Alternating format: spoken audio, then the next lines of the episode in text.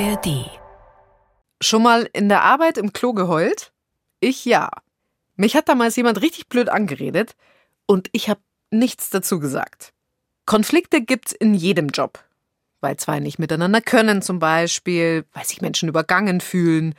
Warum hatten der das so gemacht? Wie ist die denn drauf? Und das geht eigentlich gar nicht. Wenn sich sowas hochschaukelt, und es tut's ja oft, dann wird's kompliziert. Wie können wir mit Auseinandersetzungen im Job schlauer umgehen? Das fragen wir diese Woche bei dreimal besser.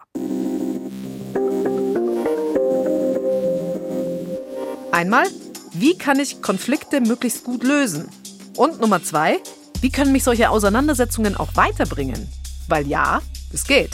Und unser dritter Ansatz, was ist eigentlich, wenn Länder miteinander streiten und verhandeln? Wir reden mit einem Diplomaten darüber, wann die eigentlich sagen, das ist jetzt richtig gut gelaufen. Dreimal besser, der Podcast, bei dem wir jede Woche über Lösungen sprechen. Ich bin Birgit Frank. Schön, dass ihr dabei seid. In der ARD Audiothek oder wo auch immer. Schlechte Stimmung, Stress im Team, sowas kostet Unternehmen richtig viel Geld. Es gibt Studien dazu, die sagen, Führungskräfte verbringen mindestens 30 Prozent, teilweise sogar die Hälfte ihrer Zeit damit, Streit und Konflikte zu lösen oder die Folgen von Konflikten irgendwie aufzufangen. Daniela Fink ist Jobcoach. Sie coacht Führungskräfte und Teams und sie war als Expertin auch beim BR-Podcast Job Stories mit dabei. Da hat sie Menschen mit Problemen im Job beraten, haben wir euch auch verlinkt. Und ich habe sie gefragt, wer eigentlich erfolgreicher ist. Unternehmen, wo es immer friedlich zugeht und freundlich oder Unternehmen, wo es auch mal richtig kracht.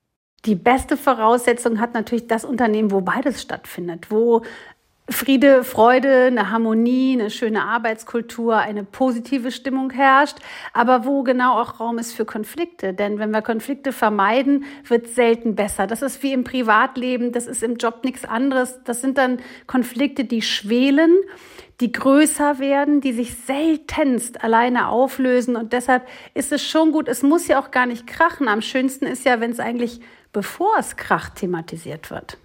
Das heißt, wenn ich jetzt zum Beispiel sage, ich habe eigentlich keine großen Konflikte, dann muss es jetzt nicht automatisch was Schlechtes heißen. Äh, richtig, also es kommt ja nicht immer vor, dass jemand Konflikte hat, aber wenn ich den sogenannten Raum der psychologischen Sicherheit habe, den erkläre ich gerne, dann kann ich halt auch schon Feedback geben, konstruktiv Kritik äußern, ohne dass ich Angst habe, dass daraus etwas resultiert. Das ist eine Theorie, ein Modell von Amy Edmondson, das ist eine Professorin aus Harvard, die darüber forscht, auch Bücher schreibt wie die angstfreie Organisation, die beschreibt, wenn wir also es schaffen, als Organisation, als Unternehmen, als Team eine Atmosphäre, und das geht natürlich vor allem von der Führungskraft aus, zu schaffen, wo Menschen einfach sich so einbringen können, wie sie sind, keine Angst haben eben vor Konflikten oder vor Kritik, dann schaffe ich einen sicheren Raum und das macht natürlich die Teamleistung besser, das macht das Produkt besser, das macht das Unternehmen besser, weil jeder sich einbringen kann und es keine Angst herrscht, oh Gott, wenn ich jetzt sage, Leute, ich finde die Idee nicht so gut, sollen wir nicht mal in die Richtung denken, dass ich dann vielleicht nicht die Beförderung bekomme oder nicht die nächste Gehaltserhöhung. Also das ist eine mhm. wichtige Voraussetzung und wenn ich es schaffe, so eine Kultur zu schaffen in meinem Team, dann ist das mit den Konflikten etwas, was positiv behaftet ist, beziehungsweise es wird etwas geäußert, aber das nimmt dann niemand persönlich, weil wir wissen, wir arbeiten auf was Höheres zusammen mit der gleichen Power. Okay, jetzt wie kriege ich das, wenn ich Chefin bin, hin, dass so eine Kultur tatsächlich bei mir gelebt wird? Das erste ist natürlich, es fängt immer bei einem selbst an. Das heißt, dieser Vorbildcharakter, nämlich offen mit sowas umzugehen, offen nach Feedback zu fragen, offen zu sagen, oder habt ihr eine bessere Idee? Selber auch zu sagen, pff, wisst ihr was, habe ich falsch gemacht, habe ich einen Fehler gemacht, habe ich mich vertan? Das ist der wichtigste Schritt, denn letztendlich geht es ja auch immer um Vertrauen. Das kennen wir auch aus dem Privatleben. Kannst du deinem Partner etwas sagen, was vielleicht nicht super angenehm ist, was dir aber wichtig ist? Und wenn du das kannst, dann kannst du eigentlich alles sagen. Und das hat aber was damit zu tun, vertraust du der anderen Person? Ja, also spürst du die Offenheit und weißt du, mir passiert nichts, auch wenn ich jetzt was Unangenehmes anschneide. Und das ist das Gleiche in der Teamsituation. Das heißt, wenn ich jetzt Chefin bin und ich merke irgendwie, vielleicht läuft was nicht rund, ich kriege irgendwie mit, die Stimmung ist nicht ganz so gut, was mache ich? dann thematisiert man das. Also erstmal beobachten. Die Frage ist ja auch, welche Ausmaße nimmt das? Merke ich, da ist vielleicht gerade so ein kleiner Zwist, wenn ich eine gute emotionale Intelligenz habe, da sind sich zwei gerade nicht so grün, dann muss man da natürlich jetzt nicht direkt reinspringen und sagen, oh, ich sehe, euch geht's nicht gut oder ihr habt ne, ein bisschen beobachten, erstmal schauen, wie entwickelt sich das. Vielleicht war es auch eine Meinungsverschiedenheit und jeder muss mal zwei Nächte schlafen. Das ist ja auch okay. Das muss man auch als Chefin aushalten oder als Chef. Aber wenn ich merke, auf einmal ist ein Abfall der Leistung oder die ganze Stimmung im Team kippt oder es kommen so Spitzen in Meetings von rechts nach links, dann ist natürlich der Moment, wo ich das schon mal thematisieren sollte. Allerdings nicht um die Richterin oder der Richter zu sein, sondern um eher erstmal die beiden Streithähne oder Konfliktherde sozusagen miteinander zu connecten und zu sagen, was ist denn da los? Könnt ihr beides miteinander mal klären? Ich merke einfach hier, ist irgendwas nicht okay. Und ansonsten das auch in einer Dreierkonstellation zu machen. Ganz oft ist es ja nicht mal so ein richtiger Konflikt, sondern so ein blödes Anreden von der Seite, weißt du? So ein einfach mal, wo du sagst, weiß ich gar nicht, ob derjenige oder diejenige jetzt vielleicht nur mit dem falschen Fuß aufgestanden ist oder weißt du, sowas, was dir mhm. einfach so von der Seite mitgegeben wird, wo du sagst, so was? Da sind wir natürlich beim Thema Schlagfertigkeit. Das ist ja oft, was Frauen so ein bisschen nachrennt, manchmal auch mehr als den Männern, muss man sagen, dass man irgendwie so einen von der Seite, wie du es beschrieben hast, mitbekommt. Und dann fehlt uns in dem Moment die richtige Antwort. Und dann ist man so sauer auf sich und denkt so zehn Minuten später, ach, das hätte ich sagen müssen und das hätte ich sagen müssen. Und das hinterlässt so eine Ohnmacht. Und das kann wiederum dann diese Wut, ja, oder die Trauer triggern und dann kommen vielleicht die Tränen oder man ah, weiß gar nicht wohin mit seiner Energie. Das, was ich vorher erzählt habe, ich auf dem Klo, in der Arbeit, geheult, das war genau so ein Moment. Und da hilft es natürlich, Antworten parat zu haben. Ja, letztendlich kann man vieles sagen, wenn man es im richtigen Ton tut und wenn man es natürlich nicht so persönlich nimmt. Das ist immer leichter gesagt als getan. Das wissen wir alle, mhm. dass man vielleicht auch genau da getroffen wird. Und das ist das ja meistens. Wenn es einen nicht trifft, dann zuckt man mit den Schultern und denkt so, was willst du jetzt, ja?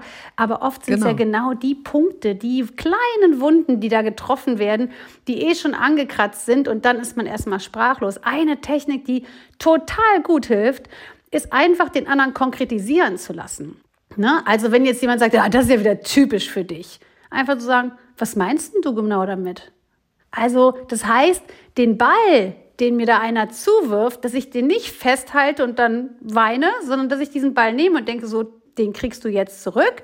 Aber cool, in einem charmanten, in einem lächelnden, in einem entspannten Ton, aber den Ball zurückwerfen und einfach die andere Person quasi Farbe bekennen lassen. Und meistens fangen die dann schon an zu schleudern. Das war ja gar nicht so gemeint oder mhm. ähm, so. Und das ist ja wunderbar, weil dann hat man das Gefühl, haha, das habe ich nicht so stehen lassen.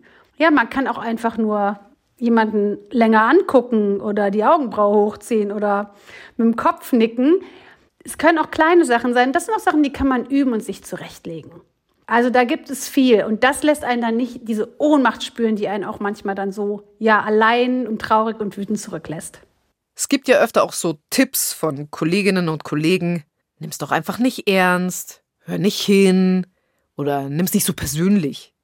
Da denke ich mir immer, naja, es ist meine Arbeit das ist auch persönlich. Das sind auch immer gut gemeinte Ratschläge, aber die Personen reagieren auch selber nicht unbedingt so, wenn ihnen das passiert. Und deshalb bin ich immer dafür, in den Momenten, wo man sich ärgert, ja, ist es ja oft, dass einfach das Gehirn gar nicht mehr richtig funktioniert. Die Ratio ist ausgeschaltet und die Emotion nimmt über. Und wir wissen, wenn die übernimmt, dann kommt auch nicht immer das unbedingt raus oder man ist total blockiert. Ne? Aber wenn das passiert, einfach, wenn es abgeklungen ist oder abends, wenn man zu Hause ist, nochmal hinsetzt und überlegen, was wäre jetzt eine coole Antwort gewesen? Und dann schreibt man die sich auf. Und ich kann es aus eigener Erfahrung sagen, das funktioniert. Weil das nächste Mal, wenn wieder sowas kommt, dann hast du das hier oben in deiner Kopfschublade abgelegt und die ziehst du auf und da sind deine Antworten parat. Und das ist so ein schönes Gefühl. Und dann kann man das auch total unzickig, total entspannt mit dem Lächeln sagen, weil man hat einfach was dagegen zu setzen. Und je charmanter, umso besser. Wann würdest du denn sagen, ist es so ein Konflikt, wo das halt einfach mei, das ist halt so dahingesagt und so äh, mhm. muss man jetzt nicht groß wieder thematisieren? Und wann ist es was, wo man tatsächlich diese Schublade mal ganz aufziehen muss und sagen mhm. muss, hey, pass auf, wir müssen ja, glaube ich, was klären. Also, es ist ganz, ganz wichtig, was du fragst. Dabei ist zu beachten, dass man schon relativ früh merkt, wo Grenzen überschritten werden oder wo man selber auch Grenzen aufweisen muss. Und relativ früh, denn was der entscheidende Punkt ist, und das spüren wir immer, wie ist das gemeint? Ist das eine lustige Frotzelei unter Kollegen, wo der eine dem anderen und dann mal zurück, aber man weiß, da ist eine total wertschätzende Haltung, dann ist doch alles fein. Merke ich aber, dass da eine Schärfe drin ist, merke ich, da möchte mir jemand einen mitgeben, merke ich, da möchte jemand mir vor der Gruppe was Schlechtes tun oder mich schlecht aussehen lassen, das ist ein Punkt, wo wir hellwach sein müssen und Grenzen aufweisen. Entweder durch, was ich gerade gesagt habe als Beispiel, Rückfragen stellen, das konkretisieren lassen oder auch die Sachen klarzustellen, aber ruhig durchatmen. Nicht laut werden, nicht aggressiv, sondern wirklich da an der Emotionalität arbeiten, wenn man damit hadert und dann wirklich die Grenze aufweisen, dass der andere merkt, mit der kann ich es nicht machen. Das ist ja sonst, wenn das immer weitergeht, dann geht das ja schon fast in Richtung Mobbing. Dann sind wir ja gar nicht mehr bei einem Konflikt, weil du hast eine andere Meinung als ich und wir streiten uns darüber oder ich meine, der Kollege XY, der hat das nicht gut gemacht, sondern dann geht es ja auf eine sehr persönliche Ebene. Und das ist dann eher Richtung Mobbing als ein Konflikt. Konflikt ist für mich eher erstmal Sachebene. Das andere mhm. geht persönlich gegen dich, dass ich dich malträtieren will, dass ich dich schlecht machen will, dass ich dich schlimmstenfalls fertig machen möchte. Und da müssen wir ganz klar unterscheiden, um was geht's. Und wie mache ich dann weiter, wenn ich entschieden habe, okay, ich glaube, ich muss da tatsächlich irgendwie das nochmal grundsätzlich ansprechen? Gehe ich da im besten Fall eins zu eins erstmal vor oder sage ich irgendwie, ich muss da gleich wen mitholen? Ja. Was mache ich? Ich sag mal, wenn wir jetzt den Fall haben, dass man jemanden hat, der einem immer widerspricht oder die eigenen Ideen schlecht findet, auf der Sachebene, auf der Jobebene, ne? Dann kann ich natürlich konstruktiv mit dem diskutieren. Ich kann ab, ab einem gewissen Punkt im Eins zu eins sagen, du, ich habe das Gefühl, dass du immer gegen meine Ideen bist oder dass du das immer schlecht findest. Ist das jetzt, so empfinde ich das. Das, was du empfindest, kann dir ja keiner absprechen. Und damit enttarnst du das oder thematisierst es. Und vielleicht stellt sich raus, ist dem Kollegen gar nicht aufgefallen oder der macht das bei anderen auch oder er entschuldigt sich und sagt, oh, ich habe gerade eine schlechte Zeit. Es kann auch immer was anderes rauskommen, als man denkt. In dem Fall auf jeden Fall thematisieren. Wenn es dann geklärt ist, ist fein. Wenn es weitergeht, kann man es nochmal thematisieren. Wenn es wirklich massiv wird, dann muss man vielleicht auch die Führungskraft damit an Bord holen oder sich die Alliierten um einen herum finden. Wenn es halt stärker ist, wenn wir auf eine Art Mobbing, persönliche Angriffe gehen, dann ist es ganz, ganz wichtig, das sehr früh zu kommunizieren, sehr früh anderen mitzuteilen und sich auch zu wehren, ja, nicht alleine mit diesen Personen irgendwie in Räumen zu verbringen, sondern das im Grunde genommen ganz früh zu thematisieren, aufzudecken und zu kommunizieren und die Grenzen aufzuweisen. Das fällt ja vielen ganz schwer, tatsächlich ja. das zu thematisieren, das anzusprechen und das nicht so irgendwie so wegzupacken, ja, mein Gott, so ist er halt oder so ist sie halt. Ich komme damit irgendwie klar. Ja, man zahlt ja selbst drauf. Das ist ja das Ding. Das ist das Problem daran, wenn man oder wenn andere so eine Person in Schutz nehmen, sagen, ja, du kennst den doch oder du kennst die doch. Damit nicht zufrieden geben weil letztendlich zahlst du selbst ja den Preis dafür. Du kriegst die Bauchschmerzen, du hast keine Lust zur Arbeit zu gehen, du sprichst mit deinen Kolleginnen, Kollegen, Freunden, Partner, Coach und deshalb ist ganz wichtig, damit nicht allein zu bleiben und auch ganz früh im Grunde genommen diese eigene Scham, das ist ja das Schlimme daran, dass die Menschen dann eine Scham empfinden, versuchen das zu überkommen. Das ist hier jetzt auch immer leichter gesagt, weil ich weiß, dass es gerade den Menschen schwerfällt, denn oft spüren ja diese, ich sag mal, Täter, mit wem sie es machen können. Und deshalb super, super wichtig, sich selber am nächsten da zu sein und nicht gefällig zu sein, nicht zu sagen, ich muss das aushalten. Das muss und darf keiner aushalten und vielleicht noch, wenn es hilft, aus, aus rechtlicher Sicht, ein Unternehmen hat ja auch und Führungskräfte haben auch immer eine Fürsorgepflicht für ihre MitarbeiterInnen. Ja, und deshalb wird das auch sehr ernst genommen. Gibt es denn irgendwas am anderen Ende des Tunnels, was wir so hinhalten können als Karotte? Hey, wenn du da durchgegangen bist, durch diesen Konflikt, dann wartet das und das? Da wartet ein ganz tolles Gefühl der Selbstwirksamkeit.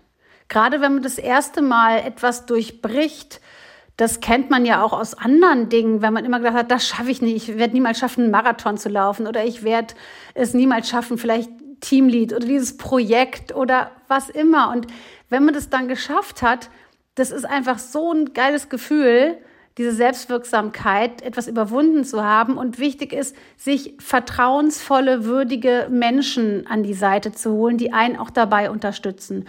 Also darüber sprechen und das teilen. Auch super wichtig. Und dann kommt halt zu dieser Selbstwirksamkeit auch noch der Gewinn, dass du Menschen hast, die dich unterstützen.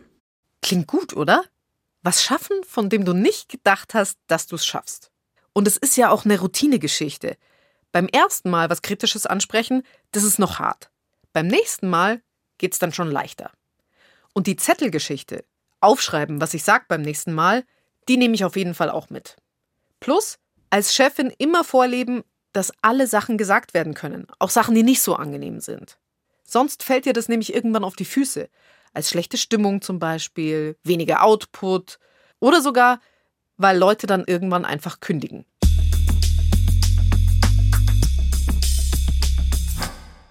Wenn wir Nachrichten schauen, dann sehen wir gerade oft Leute, für die Diskutieren zum Job gehört. Diskutieren auch über schwierige Sachen. Diplomatinnen und Diplomaten machen das nämlich professionell. Die verhandeln auch in internationalen Krisen für ihre Regierung. Die führen vertrauliche Gespräche und vor allem, die müssen auch miteinander reden, wenn es um komplett unterschiedliche Meinungen geht. Was können wir uns davon abschauen, wie die verhandeln? Herr Rudolf, ich muss gestehen, ich habe schon ein Problem, ein kleines, weil in diesem Podcast wird ziemlich viel geduzt. So.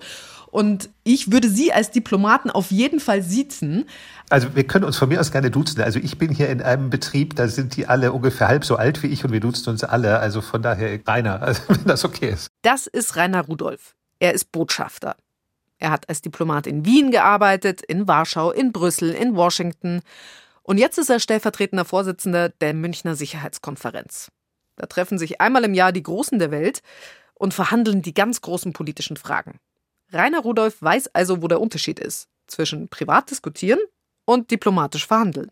Ich komme raus und sage im günstigsten Fall, ich habe jetzt für Deutschland etwas erreicht oder auch es ist noch schwierig oder wir müssen noch länger darüber sprechen. Ich glaube, das Wichtige ist vor allen Dingen, so wie ich rauskommen möchte mit einem Ergebnis, das ich, wie wir sagen, zu Hause verkaufen kann, so will das ja mein Gegenüber auch. Und ganz häufig sind ja Verhandlungssituationen nicht so eins zu eins, so wie wir beide jetzt uns unterhalten, sondern ganz häufig sind sie ja im größeren Rahmen, weil man verhandelt unter den, was weiß ich, unter den 27 EU-Mitgliedstaaten, unter den 57 OSZE-Mitgliedstaaten oder in der UNO mit noch viel mehr.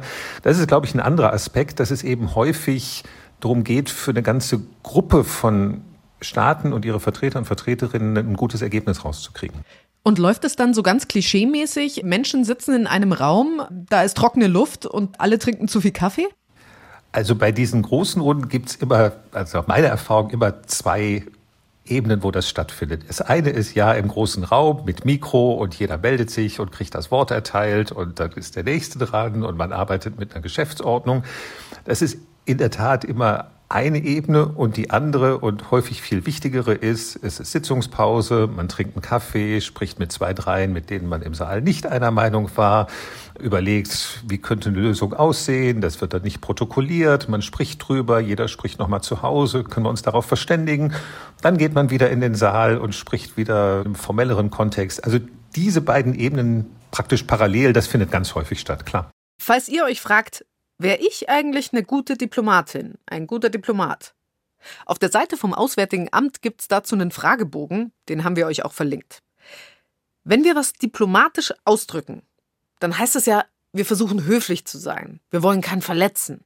Aber es heißt auch, wir reden so ein bisschen um den heißen Brei rum. Für den Diplomaten Rainer Rudolf bedeutet das aber genau das Gegenteil. Ich würde dieses diplomatisch sprechen jetzt gar nicht nur als freundlich und zugewandt verstehen, sondern was aus meiner Sicht in so Gesprächen ganz wichtig ist, ist erstmal präzise zu sein, auch so über vielleicht eine Sprachbarriere hinweg. Vieles findet irgendwie auf Englisch statt, aber manchmal auch nicht und jeder kommt so aus so einem unterschiedlichen kulturellen Hintergrund und es ist ja niemandem gedient, wenn wir am Schluss sagen, ja, das war ein nettes Gespräch, aber ich weiß eigentlich nicht, was jetzt rausgekommen ist oder was er eigentlich meinte. Deswegen ist für mich in so diplomatischen Gesprächen eigentlich total wichtig, präzise einmal zu artikulieren, was ich sagen möchte, aber natürlich auch präzise zu verstehen, was der oder die andere sagen will. Natürlich ohne verletzend zu sein. Klar, man will ja im Gespräch bleiben. Aber dieses klar über so bestimmte Verständigungshemmnisse vielleicht hinweg zu artikulieren und zu verstehen, was will der oder die andere, das ist aus meiner Sicht eigentlich das Wichtige dabei. Also eben nicht um den heißen Brei rumreden und eben nicht Larifari bleiben. Absolut, ja. Es geht ja nicht um Smalltalk, sondern es geht ja darum, irgendeine Frage zu verhandeln und ein Ergebnis für beide rauszukriegen. Ganz genau sagen, was ich meine, damit es keine Missverständnisse gibt und damit keine Sachen offen bleiben. Ich glaube, das kann man für jede Verhandlung brauchen, zum Beispiel auch im Job. Das gilt auch für diesen Tipp. Häufig hilft einfach, eine Auszeit zu nehmen. Wir unterbrechen die Sitzung, gehen mal einen Kaffee trinken, dann bespricht man beim Kaffee, worum geht es dir eigentlich wirklich? Kannst du mir was sagen, was du vielleicht jetzt nicht fürs Protokoll in der großen Sitzung sagen würdest? Das hilft meistens. Manchmal muss man auch sagen, wir machen jetzt mal einen Tag Pause. Jeder spricht nochmal mit seinem eigenen Team und morgen treffen wir uns wieder. Nur was sich ja durch solche Verhandlungsschritte letztlich nicht ändert, ist die Interessen, die du vertrittst als Diplomatin, die du vertreten sollst. Die werden morgen wahrscheinlich nicht viel anders sein als heute. Also es geht dann eher darum, eigentlich mit der Verhandlungssituation umzugehen, als jetzt zu glauben, ja, morgen ist die Welt eine andere und jeder kommt mit einer ganz anderen Interesse oder einer ganz anderen Position an den Tisch zurück. Morgen ist die Welt zwar nicht anders, aber das Miteinander reden, das läuft dann möglicherweise besser die Sachen auch mal abkühlen lassen und immer sachlich bleiben. Das können wir von Diplomatinnen und Diplomaten auf jeden Fall lernen. Und wenn ich am Ende nicht genau das krieg, was ich will, dann ist es vielleicht ja auch okay, wenn niemand sein Gesicht dabei verliert. Wenn das Ergebnis so ist, dass ich oder mein Land, meine Regierung, das mich da losgeschickt hat, damit zufrieden ist und gleichzeitig alle anderen auch das Gleiche sagen können. Dass wenn wir alle ein Ergebnis haben, wo wir sagen können, okay, damit kann ich leben. Ich habe vielleicht nicht alles rausgekriegt, was ich gerne gehabt hätte, aber das Ergebnis ist so, dass ich damit nach Hause gehen kann. Also, auch mal Kompromisse machen. Als Diplomat musst du das unbedingt. Und im Job müssen wir das wahrscheinlich auch. Aber privat, da sieht es nochmal ganz anders aus. Da können nämlich Kompromisse genau das Falsche sein, weil dann kriegt nämlich niemand das, was er genau will. Darüber reden wir dann nächste Woche. Deswegen lasst uns ein Abo da, wenn ihr wollt, dann kriegt ihr die nächste Folge gleich automatisch. Und wo wir schon beim schwierigen Verhandeln sind. In den USA, da gibt es ja viele Trump-Fans. Und andererseits gibt es auch sehr viele Menschen, die so ziemlich genau das Gegenteil davon sind. In der Verwandtschaft von Ingo Zamparoni sind beide Seiten vertreten. Ingo Zamparoni, der moderiert die Tagesthemen. Und warum nicht nur seine Schwiegerfamilie, sondern das ganze Land so zerrissen ist, darüber spricht er im Podcast Amerika, wir müssen reden. Findet ihr natürlich auch in der ARD Audiothek. Jetzt noch ein Nice to Know für euch. Auf der Liste der Leute, mit denen wir uns am ehesten streiten, da liegen die Kolleginnen und Kollegen auf Platz 4. Zuerst kommt der Partner, die Partnerin, dann die Mutter und dann die Tochter. Aber die Kollegen, die liegen noch vor dem Sohn und dem Vater. Auch interessant. Und Streit mit der Vorgesetzten, das ist erst auf Platz 8. Das war's von uns. Meine Redakteurinnen Anna Fawig, Ann Kleinknecht und ich, wir wünschen euch eine schöne Woche.